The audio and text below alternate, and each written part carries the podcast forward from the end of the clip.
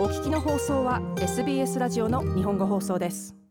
インドネシアの人気の観光地バリ島の宗教的なリーダーは訪問者に対して現地の習慣をもっと尊重するよう訴える一方不適切な行為を止めるための新しいルールが導入されます。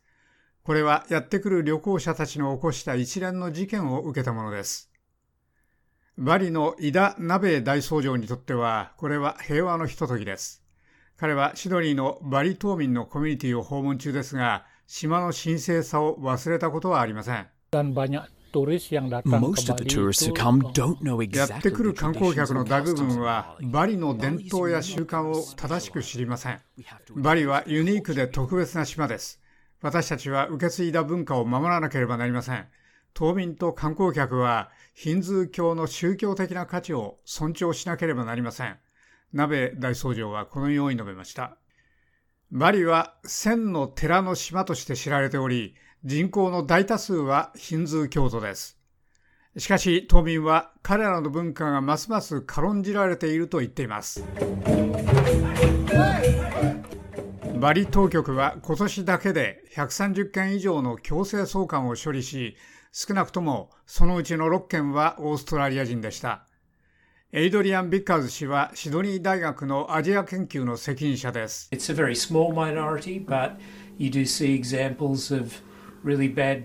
それは大変少数ですが、ルールを尊重しない大変悪い行いの実例が見られます。喧嘩を買っている人々や自分のビジネスをしようとしている観光客が例です。寺の儀式で誰かが写真を撮るために聖堂に登ろうとしたり、進行中のことに重要なものや穀物をまたいだりします。そうです。これらは本当に無礼な行為です。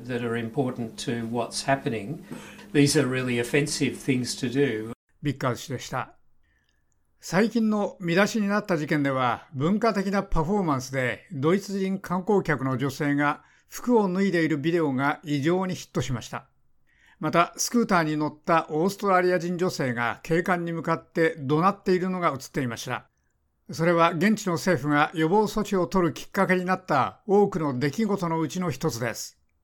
行儀の悪い観光客のコンテンツをポストしないよう地元民に奨励しているバリの当局者は増えつつあり、ワヤン・コスター知事もその一人です。バ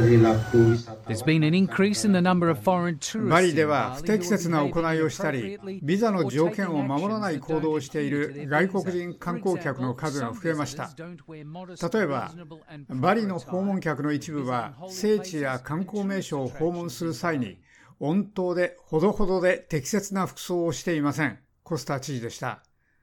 バリの当局は観光客が到着した際に渡されるして良いことと悪いことのリストの公表もしました。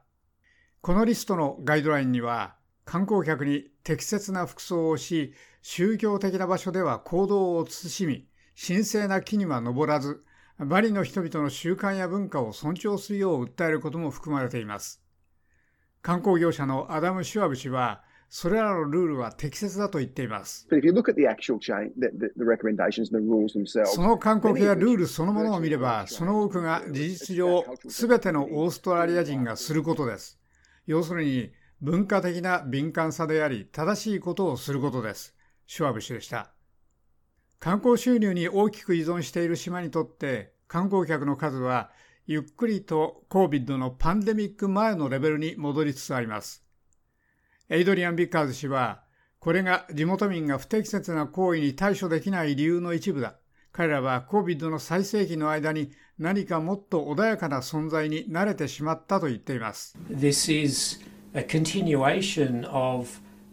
これは長い間起きてきた傾向の続きです。つまり人々は1930年代以降、